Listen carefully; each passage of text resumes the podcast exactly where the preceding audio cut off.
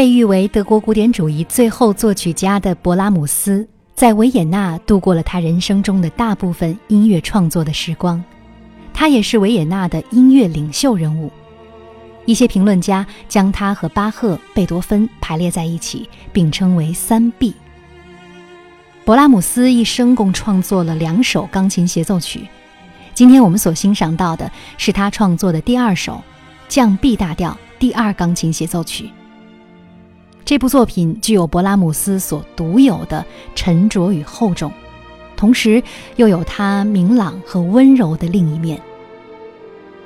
一八七八年春，勃拉姆斯到意大利旅行，南欧的风土人情给他留下了很深刻的印象。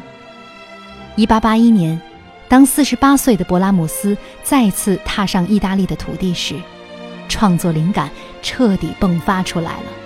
也诞生了今天我们所欣赏到的这部杰作。这部协奏曲一共有四个乐章，分别展现出了四种不同的性格，从激越如火到柔情似水。作品也因为具有大量的和弦，所以技术难度很高。时至今日，这部作品已经被列入有史以来最伟大的钢琴协奏曲之一。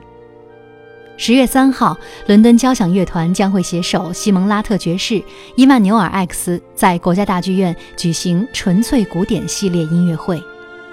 音乐会上半场将会带来这首勃拉姆斯的经典作品，期待您身临其境，感受艺术的魅力。